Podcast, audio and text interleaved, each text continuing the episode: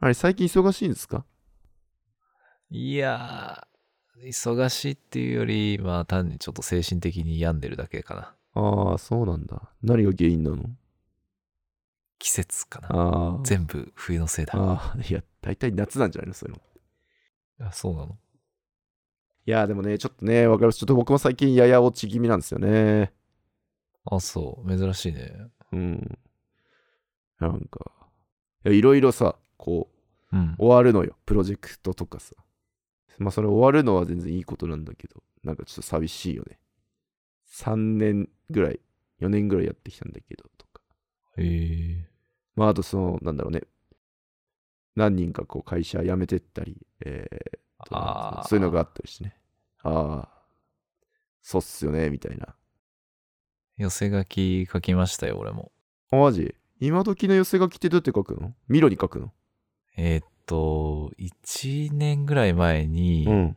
俺が Figma で作ったんですよ。ほう。拠点が分かれてるからさ、その、リアルな色紙回してるとすごい大変なんで、はいはい、そうよね。その Figma にみんなで共同編集で書いていくっていうやつを作って、ん。で、一番仲のいい同僚が、まあ、そう、こういう時代だし、もうスマホネイティブな寄せ書きにしようって言い始めて、おうあえて、そのめちゃくちゃ縦長の寄せ書きにしたのね。おうおういいね。で、まあ、スクロールしていくと、いろんな人の発言が見えて、ああ、いいね。で、下に行くに従って、だんだん古い写真おがお出いいてきて、ね。みたいな。っあ、すごい明暗じゃん、それ。ていうのを作って、うんで、またその後2、3人消えていったんだけど、ん。 消えていったっていうこう後輩が幹事をやってて、の。うん。なんかその俺が作ったフォーマットを そのままなんか流用していて、ああ、いいじゃん。ほぼ色変えみたいな。はいはいはい。なんかすごい複雑な気持ちになった。えー、よかったじゃん。もあよかったう、うん、すごいよ。全面的にいいデザインだって採用されたわけでしょ、きっと。まあね。うん、素晴らしいよ、それは。その流用してもらえたっていうのは、うんまあ、汎用性があったっていうのですごい嬉しい反面、うん。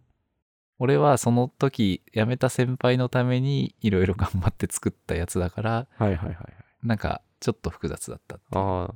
じゃあいいんじゃないまあ逆に評判が良かったんだから、俺逆に今言おうと思ったらちゃんとテンプレートにしてノートで配ったらみんな喜んでやってくれるんじゃなるほどね。ないうん、すげえよ。で、有料にしたらいいんじゃないなんかでもそれって逆にもらった方はさ、うん。あ、テンプレだってならない。これっていうか、Figma って言って通じてんのかないやー、通じてるでしょ。あの、ディスクリプションに貼っときますんで、気になる人は Figma 見てください、Figma。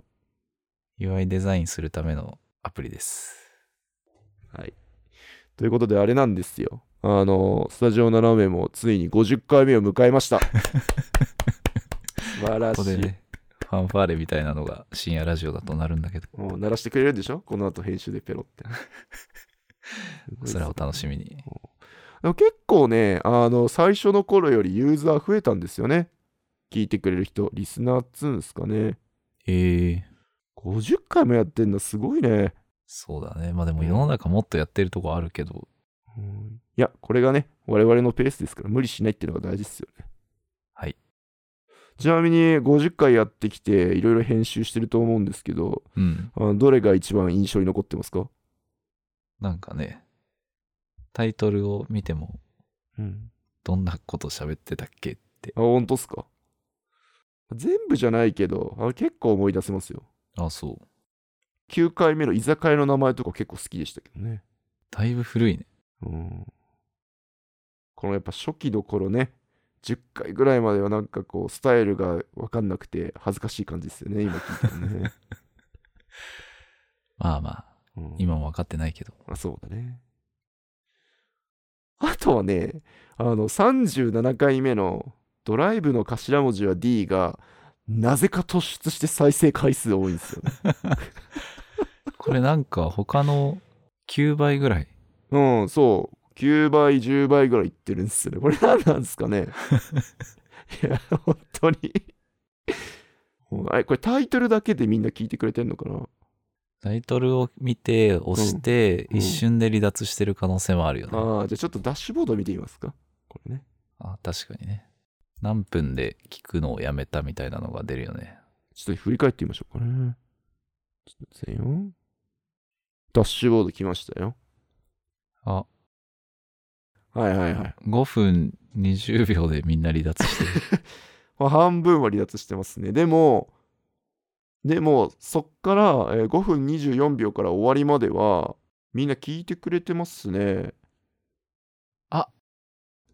印象に残ってるやつあるなになに飯島くんが一人で喋るやつ。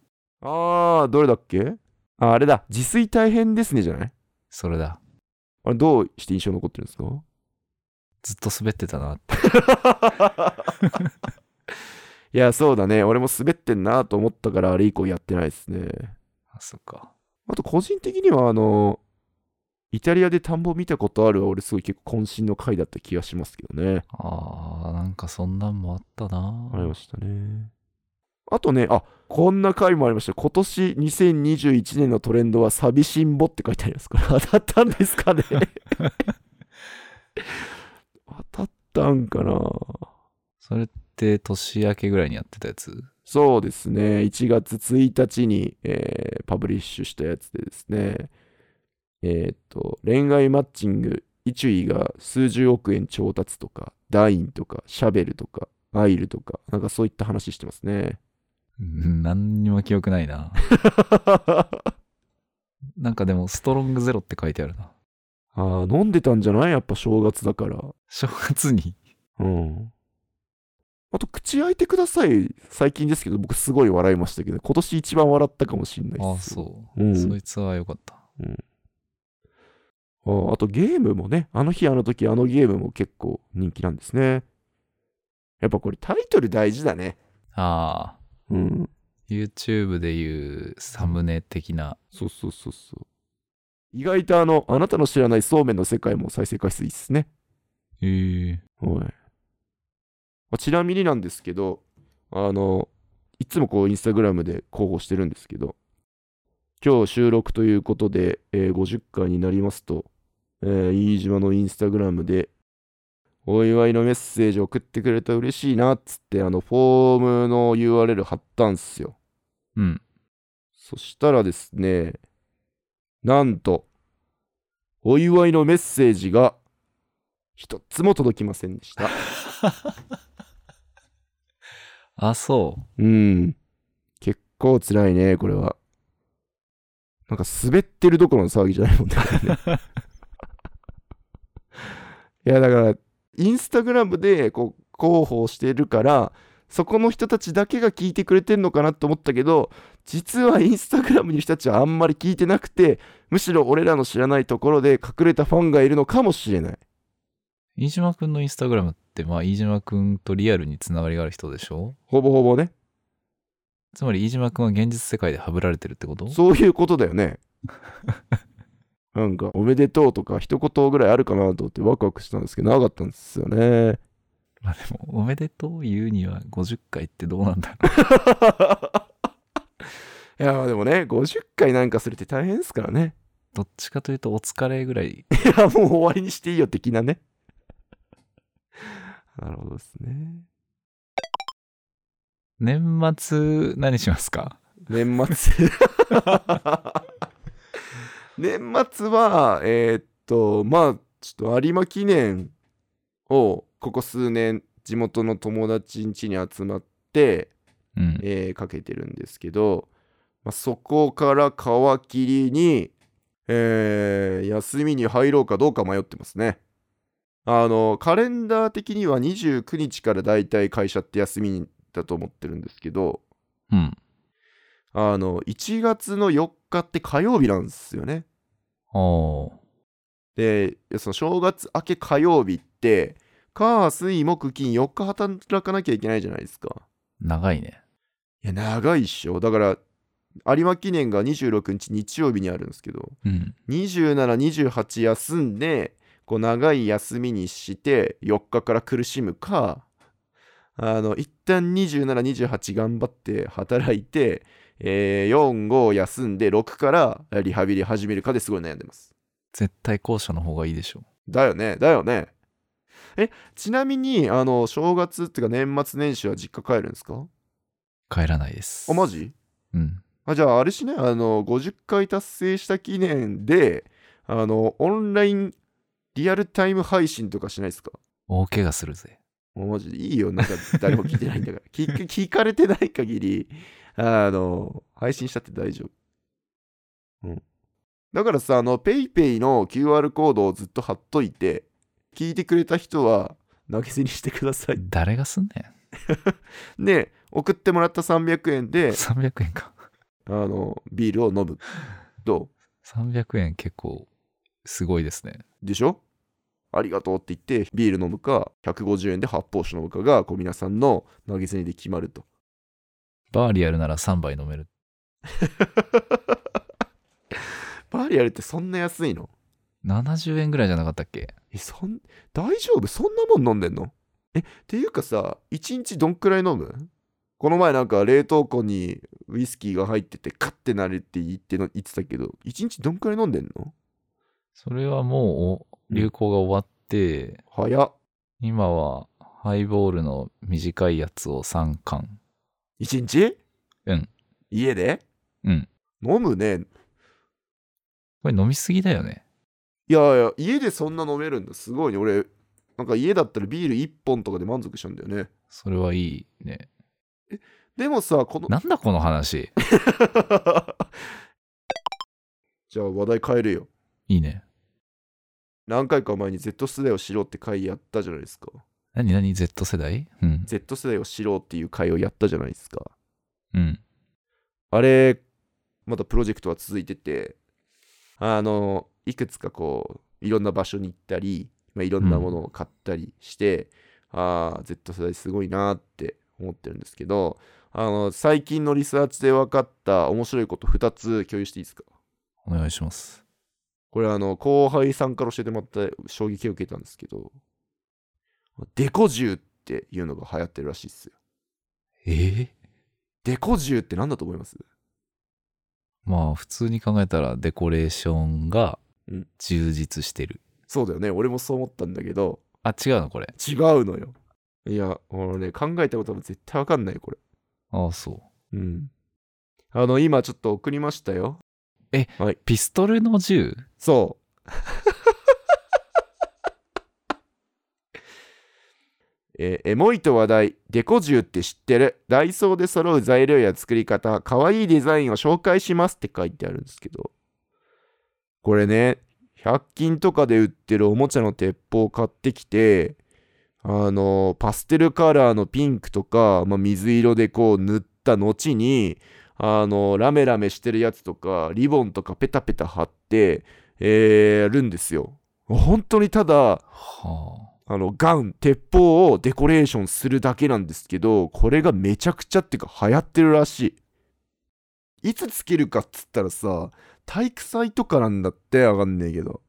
えー、なんかこれをみんなでお揃いのそのデコ銃と作って同じ格好をしてプリクラ撮ったり体育祭の写真を撮ったりするのがこうめちゃくちゃ上がってあのインスタグラムに上がってるんですよ。えー、もうなんかどうしたのって感じにならないなんか。面白い。ねえすごいよね。でちょっと飯島的に考えたんですけどうん。やっぱりこう今あの APEX とか流行ってるじゃないですか。うん。 FPS ゲームとかね。はあ。と、あとやっぱこの、よく言われてるのが、やっぱこう SNS ばっかやってて、あんまりこう、リアルなことしないから、こういうちょっとしたなんかこう、ちょっとクラフト感出すことが好きらしいんですよね、彼女、彼らは。ああ手作りするってことあそうそうそうそうそう。と、あと昔さ、ガラケーにめっちゃいろいろ貼ってデコ、デコ携帯だけなんだっけなんかあったじゃん。なんかすんげえギラギラしてるやつ。うんうん。ああいうのも一周回ってなんか可愛いになってるらしいんですよね。へえ。っていうのがもろもろ合わさってあの生まれたあのなんかキマイラみたいなあの産物だと私は思ってるんですけどこれどうですか谷君これいや。始めた人偉いね。うんえ偉いってどういうことこれのいっちゃん最初の、あの、ファーストペンギンは誰なんだろうと思って。ああ海に突っ込んだやつねうん。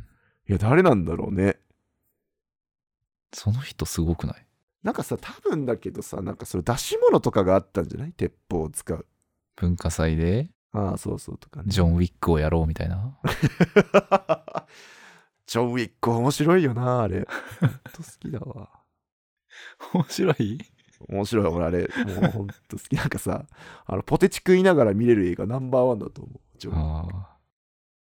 なんか、安心感あるよね。安心感ある。なんかもう、馬に乗ってくれた時とかもうドーパミン出まくったもん。いやー、そうだよな、みたいな。で、もう、もう一つ次の話題は何だっ けえっ、とですね、もう一個の方は、あれっすわ。ゼンリーってアプリ知ってますかああ、位置情報のやつうん。あれやってみましたよ。おおあの、ゼンリーっていうアプリは、自分の位置情報を常に、えー友達に共有するアプリなんですよ。ー。うんうん。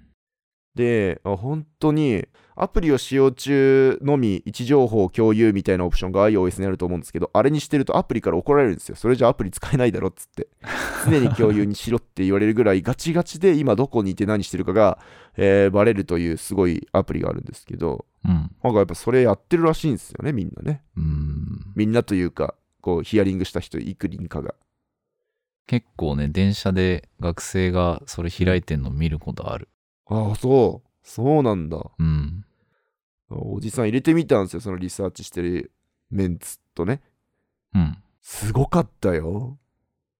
まずね、まあ、登録して使うじゃないですか。で、1日経つじゃないですか。うん。そしたら、お前んちここだろって勝手にアプリが家を特定するのね。おお。いる時間とか、多分寝てる時間とか、充電されてるとか、いろいろで、ここが家だろってやってくれるんですよ。うん。で、そうすると、友達んちもすぐわかるわけ。彼は今家にいますとかつって、家がポッて出てくるみたいな。はいはい。で、次に、まあ、同じ理論で仕事場もこう特定されるのね。彼は今ここで働いてますみたいな。うんうん。とか出てきて、あとはあの、電池の状態も共有してくれるんですよ。へえ。今充電中とか、あと電池残量何パーとか。え、電池の情報いるって思って、そのやってるこうメンツに電池の情報いりますって聞いたら、いるでしょどうして、う。だって、うん、電池切れてて返事できなかったって言い訳ができないじゃん。 ほらさな、すごくないそうみんなそういう言い方するんだけど、そんなに、いやー、怖くないえいや、何そもそもそういう言い訳する時があるのかどうか知らないけど、そこまでなんか共有しなきゃいけないのかって、こう、ちょっとこう、おじさんはびっくりしちゃったんですよね。ごめん、寝てたみたいなやつでしょ。うん。いや、寝てないだろっつって、今、めめっちゃ歩いてるじゃん、みたいな。わかるよね、そんなのね。うん、だから俺らからするとえそんなオープンにしてもって思う嫌だなって思うかもしれないけど彼らからすると、まあ、オープンなのが当たり前で例えばねなんかこう女の子とデートしてて普段行かないような谷君がディズニーランド行ったってこう分かってたらあのそれをネタに話すんだってうーん。お前この前ディズニーランド行ってたじゃんとかなんで今日ディズニーランド行ってんのみたいなえー俺女の子とデートしてんだよねマジかすげえじゃんみたいな話し方するんだって、なるほどう。んなんか、インスタのストーリーズ経由でメッセージしたりするじゃん。うんうんでも LINE で急に会話始めるのってハードル高いじゃん。いやー、わかる。めっちゃわかる。な、なんて言ったらいいかわかんないね、最初にそもそも。そういうのはあるかも。とか、家にいるんだったら絶対暇してんだろ、みたいな。じゃあ連絡しよう、飯食おう、みたいな。 なんか、そういう使い方するらしいっすよ。へえ。相手の状態がわかんないままメッセージを送って、仕方されたり、返事がなかったりするぐらいだったら、もう分かってる状態、お互いに分かるような状態にして、今飯食わんっつって、その今飯食わんを確実なものにしたいために使ってるみたいですね。なるほど。気持ちはわかる。うん。そう、気持ちはわかるんだよね。気持ちはわかる。でもさ、この公開するハードルが俺らからしてめちゃくちゃ高いじゃん。まあね。あと、会社だと確かに、この人今忙しいのか、会議室にいるのか、うん集中してるのかどうかって結構リモートで欲しいなと思ったから、 なるほどね。まあ、一緒ではないけど似たようななるほどね。ニーズなのかな。うん、なるほどね。すごいね、でも。これは怖いわよ。でもね、面白いところもあって、なんかその歩いた部分全部き記録してくれるのよ。それは常に位置情報をアプリに供給していくから。うん。だからあの陣取りゲームみたいなのができるんですよ。へえ。イングレスじゃん。これやってるメンバーの中に例えば、えっ、と、大田区の探検したランキング1位は飯島さんとか、渋谷区を一番探検してるのは谷さんみたいな、ああ。そういうのも出してくれるから、そういうなんか、行ったことないとこ行ってるとか、えー行ってみたいなとか、負けたくないなって言って、なんか新しいとこに踏み出すような機会があって、結構面白いかなっていう感じがしますね。ええあ、でも友達いっぱいいる人前提だな、やっぱりな。どんくらい友達になってんだろうね。普通のその Z 世代の人たちは、このゼンリー使ってる人たち、平う均ん10人とかそんなもんだろうなって私は思ってるんですけど、もっと30、40とか100ぐらいいってんのかね。100人ぐらいでやってみたいですけどね。それで言うと、俺、Google マップのタイムラインオンにしてるから、うん。どこ行ったか全部 Google に記録されてるよ。えー、そんな機能あるんだ。俺それめちゃくちゃ欲しいなと思ってたんだけど、あるんだ。全部経路が残ってる、毎日。えー、それ欲しい。どうやって設定すんのえーっとね、まあ、センシティブなやつだから、普段オフになってる、オプトインオフになってるからオンにしてあげないといけないんだけど、ほう。え、Google マップ開けばいいですか Google マップ開けばいいです。えー、設定の、はい、開きました。開きましたじゃあ、なんか、探してください。えー、ちょ あー、後でやってきますね。はい。えー、そうすると何全部ルートがあ通るんだ。残る。へえ、すご。え、どう残るの Google マップでルート検索した時に、地図に線がビーって引かれるじゃん。うん。ああいう表現で自分の行った場所が残ってて、へえ。で、ちょっと滞在したところがポツポツポツとなんかスポットになってて、うん。多分この移動速度で測ってると思うんだけど、あの、電車とか歩き、自転車も勝手に認識してる。えー、すご。俺それめちゃくちゃ欲しかったんだけど、なんかいちいち散歩するたびになんかこういったとか、こう白地図に書いてるんですけど、それやんなくて済むんだったら、めちゃくちゃ欲しいよ。あでもなんかね、うん。やっぱ電池の減りちょっと早くなったかなっていうのはあ思ー、なるほどね。う。Google マップで口コミとか登録してるいやー、俺しないっすね。それやっぱ個人情報バレるやつ。いや、めんどくさい。なんか、ああ。なんか美味しかったの一言書くの嬉しいんかなとかってちょっと思っちゃうんですよね。ですよね。書いてるんですかうん結構書いてるんですか結構書いてます。はあ、どんなこと書いてるんですかえーっと、うん。繁盛店だったら、なんか何人ぐらい待ってたとか、うん。わかりづらい場所にあるとこだったら、駅からこう行きますみたいなのを書いたりしてる。はまあ内容はどうでもいいんだけどね、これ、なんかデザインが良くて、あ。ほう。定期的にメールが届くようになるんですよ、Google マップから。ほうほうほうほそんで、あなたが投稿したこの写真は、この何万人の人にが見てますみたいなのが出るの。う。うんうんうん。それは別に、あの、俺が影響力あるとからじゃなくて、うん。 Google マップってもうユーザーがすごいから、うんうんまあ、普通に投稿してればすごい数の人が見るんだけど、うん。例えば普通に SNS やってて、何万の人が見るってのはあんまないと思うんですよ。何万、何十万って。確かにね。確かに確かに。それを全部数字で見せてくれると、あ、なんか、ちょっとやろうかなって。モチベーションがね。ああ、なるほどね。っていうのと、レベルがあるんですよ、これ。あのローカルガイドレベルってのがあるんだけど。ほ投稿すればするほどレベルが上がっていって、う。ほまあ線形に上がっていくんじゃなくて、こうだんだんきつくなっていくやつなんですよね。反比例のグラフみたいう。な。ああ。ほう。どう、何が厳しくなるの例えば、ん。普通に口コミを投稿すると、口コミは10ポイント、うん。 200文字を超える口コミは1件10ポイントボーナス、は単純に星だけつけると1、あ。はあ。写真1枚5、動画7みたいな。そのポイントが貯まるとレベルアップなんですね。ほうほうほうほう。で最初の方は結構少ないポイントでどんどんレベルが上がっていくんだけど、うん。後に行けば行くほど大変でほう、今、俺は5万ポイント貯めないと次のレベルに上がれない。今何ポイントなの1万5千。わあ、えらい先だね。えらい先なんですよ。え、5万ポイントでさ、今1万5千でしょで、さっきの話だと何写真上げたら5ポイントって言ったら、えらい先じゃん。そうだよ。え、そう、次のレベルに上がるとなんかいいことあんのいやー、別に、名誉。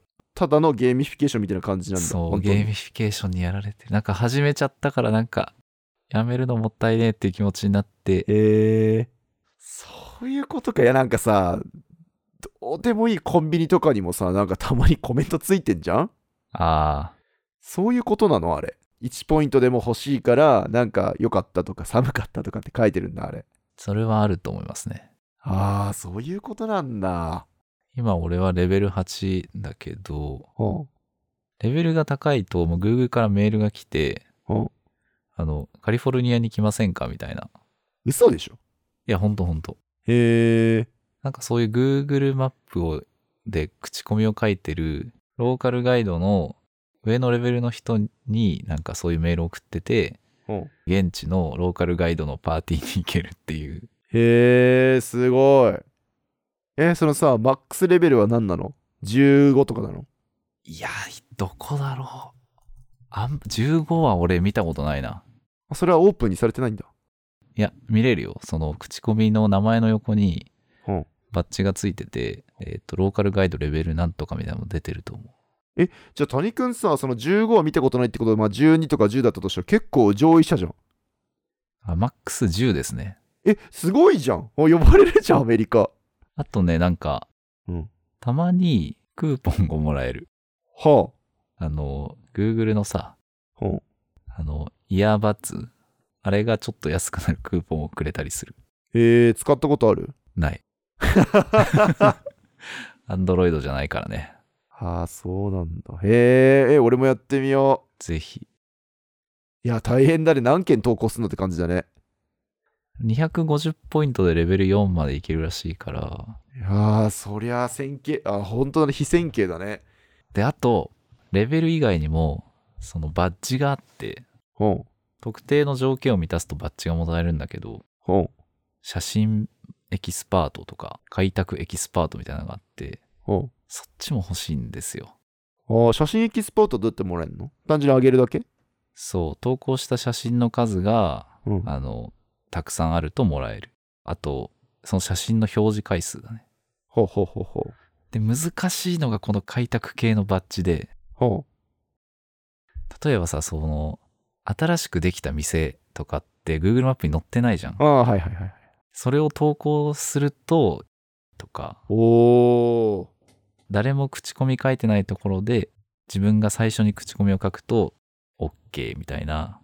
これはめちゃくちゃ難しいですね。ほーすごいねすごいねなんかさそうやって今の話聞いてるとみんながやってくれるからどんどんこう Google マップの情報が豊かになってまた使う人が増えるってことだもんねそう、俺はもう使われてる。おコマだわコマうん。あの、おすすめは、あの、東京だと、結構住宅地の隅に、あの、コインパーキング小さいのできるじゃん。うんあれって登録されてないことが多いらしくて、ほうほう ほう一時期コインパーキング投稿しまくるおじさんになってた。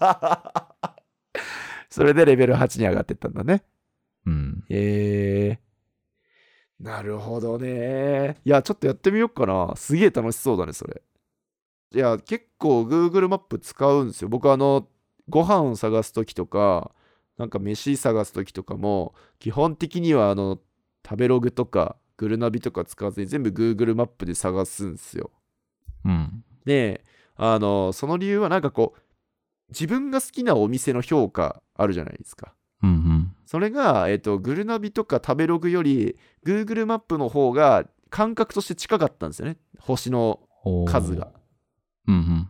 それ見てああじゃあこっちの方がいいかなと思ってずっと Google マップで探してるんですけどあとこう無駄な広告とか出てこないじゃないですか。あのはいはい。忘年会はうんぬんでとか電話するときかけますかとかって何回も出てきたりとかしないしうんなん。かそういうシンプルさでよく Google マップ使ってるんですけどなるほどっすねそれはいいっすねうんめっちゃいい話だわそんなにかな。もう めっちゃ良かったっすよ。まあでも別に、なんか人生においてプラスになるようなアクティビティじゃないから。いやでもね、結構なんか似たようなことやってて、うん。あの白地図買ったんですよね。コロナになってから。うん。であの白地図って本当に白いから自分が歩いたとこにこう線引くようにしてるんですようんうん。でそれがどんどんこう埋まっていくとおここまだ行ってないんだってのが分かって今度そこに散歩しに行くみたいになって楽しいコロナ禍生活を送れたんですよねああ。あなんかそれに近い感じがあってわあ結構いいなって思いましたね、へえ。地図いいよね。うん地図いい一時期、この大江戸根弱巡りっていうアプリをほ眺めてたって話したっけう、よし初めて聞いたまあ、東京限定なんだけど、ほ江戸時代の古い地図とううん現代の地図がレイヤーになってるのを見れるアプリ。へえで、シークバーがついてて、それを左右に動かすと、その古い江戸の地図と現代の地図がこう、クロスフェードしていくみたいな。はあなるほどねこれで見ると、うん江戸時代ここ島ないじゃんみたいな、あそうだねそうだねまあ、ほぼほぼ豊洲のあたりなんですけど、そっうだねお台場とかねていうのが分かったり、昔はここに橋があったんだっていうのが見れたりはいはいするんですけど、まあ一瞬で飽きました。でもあれじゃないあの川の流れとか微妙に変わってんのとか面白そうだよねああ、確かに。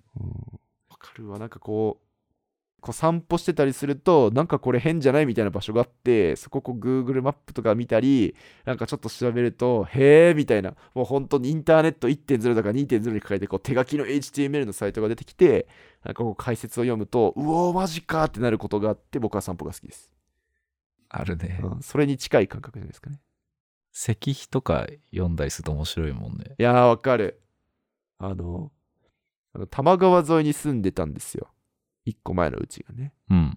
ね、その川崎側に住んでたので、あの橋渡ると、東急多摩川線沿いに出れるんですよね。うん。あそこら辺にね、名前ちょっと忘れちゃったんですけど、江戸時代偉い人が作ったこう、灌漑用水路があるんですよ。ええ飯島の家から橋渡ったとこにその分岐点みたいなのがあって、北側と南側にそれぞれ、えーこう流れてますよと。北側は武蔵小杉のもうちょっと上の方まであるし、南側は羽田空港あたりまで、大森とかあっちの方まで引いてあるんですよっていうのがあって、あのこの前、去年かな。全部その痕跡を巡って探検したんですけど、めちゃくちゃ面白かった。いやー、いいですね。なんかいかにも枯れてきた人の趣味って感じで。そう、本当おじさんみたいな感じだったんだけど、めちゃくちゃ面白い。なんか、この看板の写真を撮って、その写真を見てこう進むのよ、Google マップ見ながら。ええで、灌漑用水路は、あの北側は再現して、ちょっとこう、道の脇に綺麗な小川みたいな感じで流してるんですよね。うん。で、たまにこう水車みたいなの置いてったりして、なんかこう、本当にこう、自然豊かな感じになってて、最初そっち行ったんですよ。うんうん。でそれがすごく楽しくてじゃあ南側も行ったら同じようなのがあるんだと思って南側スタートした瞬間にもう全部その用水路があの塞がれててないんですよ水は一滴も。ええなんだけどその歩いてるとなんか変にこう Y, y 字路になってたりはい、はい。変にこう狭いとこに家建ってたりするんですよね。うん。でそこでああここに川が流れてたんだろうなと思って歩いてるとあここに川がありましたみたいな石碑とかなんかこうマンホールが出てくるのよ。ーうん。なんかそれ見て、うおー、やべえ、川があったんだ、みたいな、用水路あったんだと思いながら、あの、ニヤニヤしながら一人歩いてましたね。10キロぐらい。痕跡を見つける系の、そなんだろうね、それ。まあ人によるんだろうけど、うん子供の頃全然そういうの楽しいと思わなかったけどね。う。うん、いや、そうなのよ。なんか、その、やっぱいろいろさ、わかるわけじゃん。あの、 歴史とかさ、あの、川掘るのって大変だよなとか、それ埋めちゃったんだなとか、うんなん。かそういうのがわかるから、すごい楽しいんだろうなと思いましたね。なるほど。 だから変な土地結構いっぱいあるんだってその踏切の前に謎のこうデッドスペースみたいなただ花が植えてあるスペースがあるんだけどきっとここはこうみんなが川でなんか洗う場所でそこをこう埋め立てたからこうなってるとかなんかそういうのが見えてうおーいってなってたもう本当にあの NHK とかテレ東でやってるあの番組みたいな感じになってためあちゃくちゃ良かったですねすごいよねこの同じ地図っていうかねあの位置情報みたいなところを活用するっていうテーマなのにあのこの Z 世代と我々のこのおじさん度の違いすごいっすねびっくりするわこんな感じっすかあ。はい。うん結構長く話しまということでなんか50回記念とか言いながら特にめでたいこともやらなかったんですけども引き続きよろしくお願いしますって感じですかねはい。はい。あの、毎回ですね、ディスクリプションの一番下に、フィードバック投稿欄を書いておりますので、皆様よかったら、えー感想、知った激励を書いて送ってくれると、我々は大変喜びます。また、こんなこと話してほしいですとのリクエストも受け付けておりますので、遠慮なくどんどん書いていただければなと思います。はい。そろそろあれですかね、あの、M1 について話さなきゃいけないんじゃないですかああ。去年とやったし。そうね。うん。やりましょうかね、次回、次回ぐらいに。うん。あの、じゃ、あの、さファイナリストのこれは見てくれっていう、あの、ネタをおし送ってくれて僕すごく嬉しいです。ああ、なるほど。はいはい。よろしくお願いします。はい。はい。じゃあ、今日もどうもありがとうございました。さらばこれ、これさ、さらばっていう時ちゃんと手振ってんだけど、これ伝わってんのかな